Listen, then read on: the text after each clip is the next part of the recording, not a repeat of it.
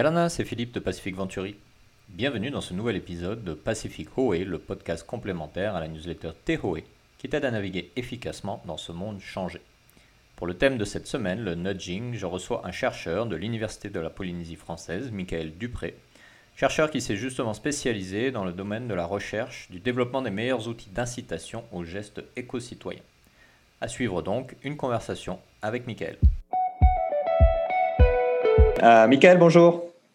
Bonjour. Alors, est-ce que tu peux rapidement nous présenter ton activité et ta spécialité pour commencer? D'accord. Alors, je suis euh, docteur en psychologie sociale. Euh, je suis maître de conférence en sciences de gestion à l'Université de Polynésie française depuis euh, la rentrée dernière. Mhm. Et donc, je travaille notamment sur tout ce qui est biais cognitifs, biais décisionnels, biais comportementaux et nudge, puisqu'il s'agit derrière de, techniques d'influence de mhm. communication. D'accord. Alors, le, nudging est très utilisé euh, dans le marketing, mais de plus en plus au niveau des institutions publiques. Est-ce que tu peux nous en dire plus sur le pourquoi et le comment de cette méthode, euh, que ce soit au marketing, mais surtout au niveau institutionnel? Alors, le pourquoi de cette méthode, euh, ça, vient déjà d'un chercheur, d'un psychologue, hein, Daniel Kahneman, qui a été récompensé d'un prix Nobel d'économie et qui a publié un ouvrage, Système 1, Système 2, qui distingue deux systèmes de prise de décision. En fait, euh, on prend des décisions en permanence euh, et à longueur de journée et jour après jour. Et on n'a pas le temps pour chaque décision et on n'a pas le, cerveau équipé pour hein, euh, faire des thèses, antithèses, enfin évaluer le coût-gain de chacune des alternatives, puis opter pour la meilleure des alternatives. donc, on n'a pas le temps de prendre des décisions que rationnelles, sur un modèle de rationalité. On a le système 1, qui est beaucoup plus rapide, beaucoup plus automatique, qui repose sur l'intuition, sur l'émotion, sur l'inconscient, sur euh, euh, réflexe, habitude. Et en fait, on, a mis en évidence que ben, à peu près 95% de nos décisions utilisent ce système 1. Donc un système qui n'est pas de rationalité. Mm-hmm. Donc le nudge, euh, c'est un ouvrage hein, euh, publié en, 2009 euh, de deux économistes et juristes qui ont publié l'ouvrage et qui, quelque part, ont, développé, ont, emprunté un terme à, leur langue, à la langue anglaise pour désigner toutes les techniques justement d'influence, de, communication, mhm. qui ne s'adressent pas au système 2, au système rationnel, mais au système 1 non rationnel. D'accord. Pourquoi on en parle beaucoup aujourd'hui et pourquoi c'est beaucoup utilisé? Euh, C'est beaucoup utilisé. La question serait plutôt pourquoi est-ce que c'était pas utilisé avant? Hmm. euh, La plupart des, en fait, on a deux, on a identifié environ 200 biais cognitifs. Dans notre cerveau, il y a 200 raisons, j'ai envie de dire, 200 chemins qui peuvent nous conduire à des décisions erronées, qui hmm. ne sont pas rationnelles. Pourquoi? Ben, Tout simplement parce que euh, notre cerveau n'est pas une machine illimitée. On ne peut pas traiter toutes les informations, donc on en sélectionne. On ne peut pas toutes les mémoriser, donc on en sélectionne. On a besoin d'avoir du sens, de créer du sens à notre environnement. Mmh. Donc on, crée du lien, on rajoute de l'information euh, pour créer, créer du sens. Et puis enfin, il faut qu'on prenne des décisions rapidement. Euh, et d'autant plus quand on prend l'historique de l'évolution de l'espèce. Euh, il faut prendre des décisions dans l'urgence rapidement et du coup, on n'a pas le temps de mobiliser euh, le, système 2. Mhm. Alors, tout ça nous conduit euh, au, nudge, mais le nudge repose sur des découvertes scientifiques qui, datent des années 50, ou en tout cas, en 1980, à peu près tout avait déjà été découvert en termes de biais mhm. cognitifs, de travers cognitifs. Et du coup, depuis les années 80-90, j'ai envie de dire, on était en mesure déjà de, d'utiliser les nudges. Les chercheurs le faisaient, l'expérimentaient. Euh, maintenant, ce qui manquait, c'était un terme pour en parler ben, aujourd'hui entre nous mm. et, euh, et, que les, tes auditeurs euh, écoutent en parler et en parlent après mm. auprès d'eux. c'était voilà un terme pour désigner tout ça parce que je ne pense pas que tu m'auras interrogé sur le biais d'optimisme comparatif, la dissonance cognitive, euh, je ne sais quel autre biais, le contrôle perçu, ou voilà, il y en a, il y en a 200. Euh, j'en connais quelques-uns, mais peut-être pas tous. Euh, alors, tu disais justement que. je ne dois pas tous les connaître. Hein. Tu, disais justement que euh, on l'utilise plus maintenant parce que bah, on l'a théorisé, on l'a identifié. Est-ce que tu penses que c'est aussi une forme de soft power que nos institutions aujourd'hui utilisent dans un monde où le rejet de l'autorité est, un peu plus important à la place d'une utilisation de moyens coercitifs, si c'est si le mot à utiliser, peut-être que tu as un autre mot à suggérer? Alors, le, le, nudge est, cadré normalement, euh, pas au marketing. En marketing, on n'utilise pas de nudge, on utilise, en ce cas-là, on va parler de sludge. Hmm. Le nudge, lui, est réservé aux comportements prosociaux, c'est-à-dire les comportements qui sont bénéfiques au niveau sociétal, qu'on estime, hein, qu'on bénéfique au niveau sociétal. Donc ça va être réservé à la sécurité, à la santé, à l'environnement et à la solidarité. Mhm. Euh, aujourd'hui, dans un cadre de pandémie, il y a la santé, la sécurité qui sont en jeu. Euh, et effectivement, il y a, voilà, on nous a contraints beaucoup euh, à perdre un petit peu de, liberté. Euh, si on va sur du coercitif, si on rajoute du coercitif en plus à cette perte de liberté, euh, on peut se rapprocher un petit peu d'un modèle tyrannique. Mhm. Euh, le nudge est tout à fait approprié à, ça. Un, un, exemple, par exemple, AstraZeneca et la polémique autour de, des thromboses. On nous a dit oui, mais c'est un cas sur je ne sais plus combien, 120 millions, je ne sais plus exactement. Je, ben voilà, je ne sais plus ce chiffre-là. Parce que ce hmm. chiffre est tellement grand que mon cerveau n'a dit qu'une seule chose, beaucoup. Sur beaucoup. Une chance sur beaucoup. Euh, si je te dis un million ou un milliard, ton, ton cerveau dit beaucoup. Il ne hmm. distingue pas. Alors, pour te donner un ordre d'idée, un million de secondes, c'est 11 jours. Un milliard de secondes, c'est 31 ans. Donc on ne parle pas du tout de la même chose. Mais, notre cerveau, lui, un million, un milliard, c'est hmm. voilà, trop grand pour pouvoir manipuler ça. Euh, eh bien, euh, je crois que c'est Blanquer qui a communiqué dessus et qui a dit, ben, quand on fait un vol transatlantique de métropole aux États-Unis, on a 500 fois plus de chances de faire une thrombose. Hmm. Voilà. Et ben ça, ça parle. Ça parle davantage parce que on est sur de l'expérience expérientiel, on, nous parle de nous un petit peu. Alors que sinon, les grands chiffres comme ça, on est incapable de les manipuler. Hmm. Quel, euh, quel souci à utiliser ça pour qu'on comprenne, pour qu'on sente mieux, qu'on traite mieux l'information?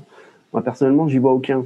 Euh, les, euh, les formulaires qu'il fallait remplir au premier confinement en métropole, hmm. en tout cas, étaient très complexes pour avoir euh, une autorisation, là, une, comment, voilà, justifier le fait qu'on sorte. C'était très complexe euh, et était perçu comme complexe.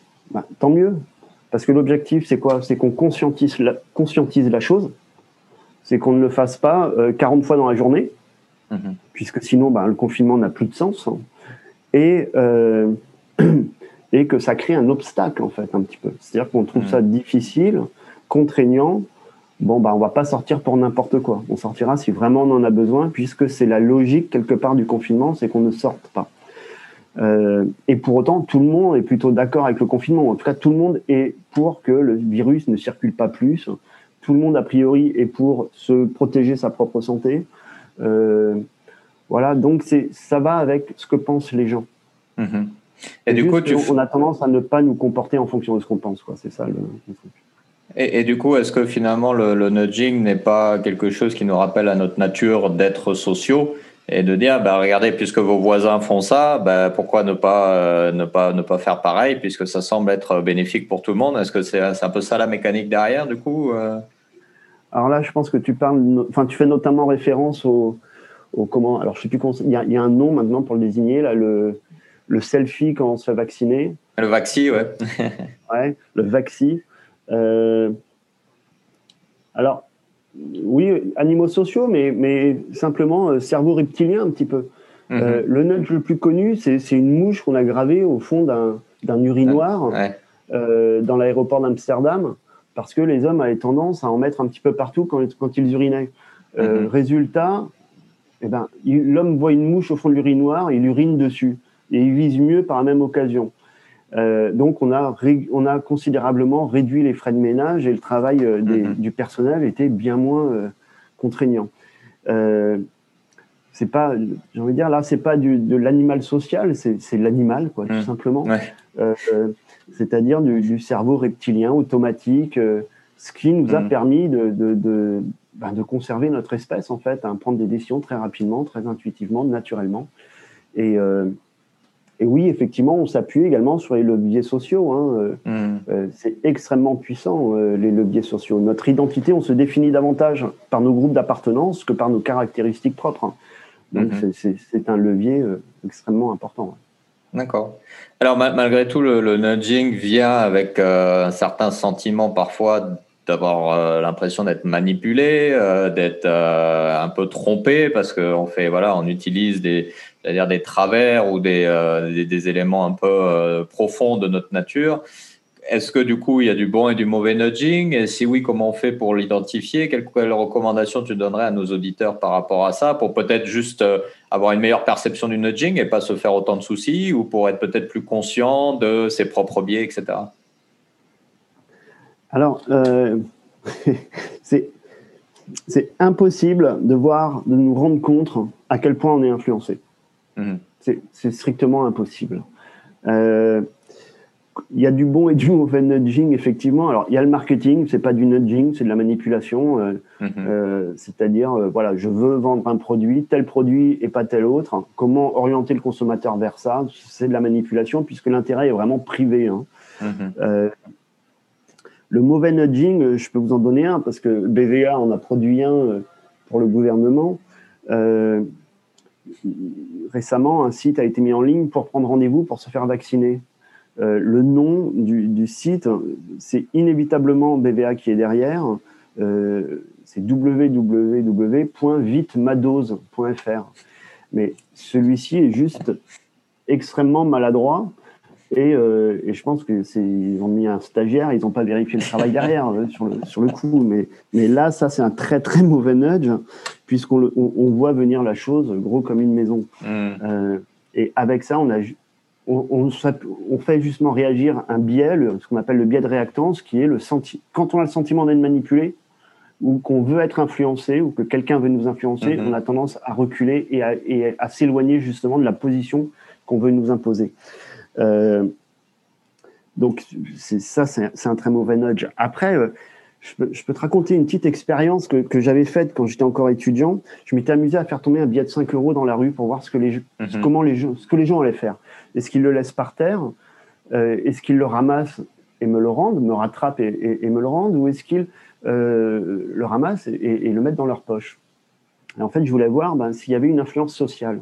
Donc, si c'était un homme ou une femme seul, à peu près 60% des gens me rendaient le billet le ramassait et venait me le rendre. 40% le ramassait et le mettait dans sa poche. Personne ne le laisse par terre, hein. ça laisse indifférent mhm. personne. Et, euh, et où c'est extrêmement intéressant, c'est si c'est un groupe d'hommes, je n'ai jamais revu le billet. C'est-à-dire que dans 100% des cas, il y avait un des hommes du groupe qui ramassait le billet et qui le mhm. mettait dans sa poche. Et si c'est un couple, et là encore 100% des cas, ils me l'ont rendu et c'est toujours l'homme qui est venu me le rendre. Donc, en gros, si l'homme est avec sa compagne, il me rend le billet. Si l'homme est avec ses copains, ses potes, il garde le billet. C'est ça le, résultat de l'expérience. Et mhm. quand je demande, euh, quand je, systématiquement, quand on me rendait le billet, je demandais bah, merci, mais bah, c'est sympa parce que tu aurais pu le garder. Et, la personne, ah bah non, je suis pas comme ça. Et en fait, elle dit, ce sont ses valeurs personnelles. Mhm. D'accord? C'est ça qui, qui motive sa générosité, son altruisme alors qu'en fait, c'est juste la personne avec qui elle est, et du coup, euh, le contexte social qui, décide, de, qui l'influence, qui influence son comportement. S'il est avec ses, congénères, hein, parce que moi j'appelle ça comme ça, en l'occurrence, euh, il va le ramasser parce que ça va être de l'opportunisme, de la réactivité. Euh, voilà un petit peu l'image du mal alpha quelque part. Hmm. Par contre, si je suis avec ma compagne, là, c'est quelqu'un de fiable, d'honnête, euh, d'altruiste et, de voilà de sincère qui, que je veux renvoyer comme image. Donc je vais rendre le billet. Euh, personne, quand j'ai quand j'ai posé la question, merci, mais pourquoi tu, tu ne l'as pas gardé Personne ne m'a répondu. Eh bien, parce que je suis avec ma compagne et que auprès d'elle, je souhaite lui montrer une bonne image de moi qui repose sur euh, la fiabilité Par contre, crois-moi bien que si j'avais été avec mes copains, ton billet, tu ne l'aurais pas revu. En fait, on n'est pas clairvoyant mhm. sur ce qui nous influence. On est influencé en permanence, euh, et heureusement. Sinon, c'est ce qu'on appelle la, folie, hein, tout simplement. Mhm. Euh, c'est l'absence d'influence, la panique. mais, mais, mais, on ne s'en rend pas compte, et, mhm. heureusement. Alors, un moyen d'être un peu plus clairvoyant, je le suis peut-être aujourd'hui plus qu'il y, y, a 20 ans ou 10 ans, euh, c'est de bien connaître justement tous ces biais. Pour autant, euh, pour autant même si je les vois, euh, ils m'influencent quand même, hein, mais mhm. différemment. Et puis, je les vois pas tous. Bien sûr. Voilà, donc, non, faut, faut.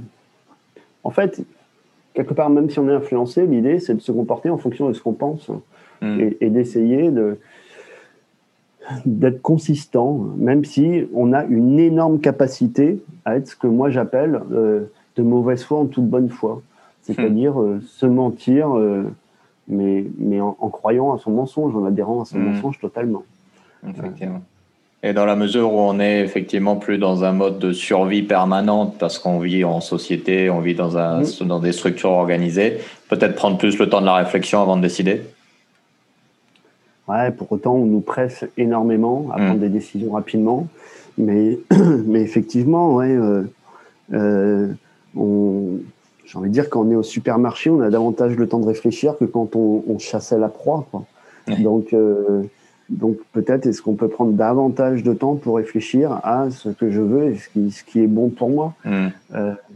Il y a aussi, enfin, il y, a, il y a énormément de biais, le, le biais par exemple de, de distance. Euh, on l'a bien vu euh, avec la Covid. Euh, quand c'était en Chine, bah, c'était un problème chinois. Mmh. Quand c'était en Italie, oui, alors ce qu'on nous disait en métropole, c'était que oui, mais en Italie, la moyenne d'âge est, plus importante qu'en métropole. Mmh. Et, le système de santé italien est quand même, n'est quand même pas au niveau hein, du système de santé français. En fait, on, voilà, quand c'est loin, c'est pas important. Et par exemple, au niveau mm. de l'alimentation, de la malbouffe, on a, voilà, on voit le, gain qui est tout de suite, le bénéfice tout de suite du plaisir, du plaisir procuré ben, par, euh, par le sucre ou les acides gras saturés qui, qui, qui envoient directement au cerveau hein, du, plaisir, de la, dopamine. Euh, ou alors le long terme, la distance, qui est euh, le diabète, la bonne santé, voilà. Et, et naturellement, on est conduit vers le court terme. Le, long terme, il y a cette distance. Donc là, par exemple, il faut être conscient de ça et euh, ben, se faire un petit peu violence, quoi. Mmh. Euh, se dire, oui, mais c'est un investissement, il faut voir le long terme. Je, je, contrarie ma nature humaine et je ne, je ne pense pas du court terme. Parce que le court terme marchait très très bien euh, tant qu'il n'y avait pas euh, autant de, sucre et, d'acides gras saturés qui étaient aussi accessibles. Hein. Euh, maintenant, bah, il faut. Voilà, le problème, c'est qu'on a évolué beaucoup plus vite que notre cerveau. Quoi. Mmh, mmh. L'évolution de l'espèce est quand même très, très, très lente. et l'évolution de l'environnement dans lequel on est, dans lequel on est quoi, lui, a évolué extrêmement vite, hein, mmh. brutalement. Ok, ça marche. Ben, Michael, merci beaucoup pour tes lumières sur ce, sur ce thème fascinant. Ben, de rien, avec plaisir. À bientôt.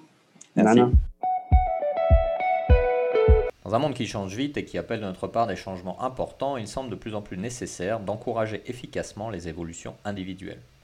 Faisons vite, ça chauffe, nous dit le slogan. Dans ce cadre, le nudging ne devient-il pas un outil pertinent pour encourager ces évolutions?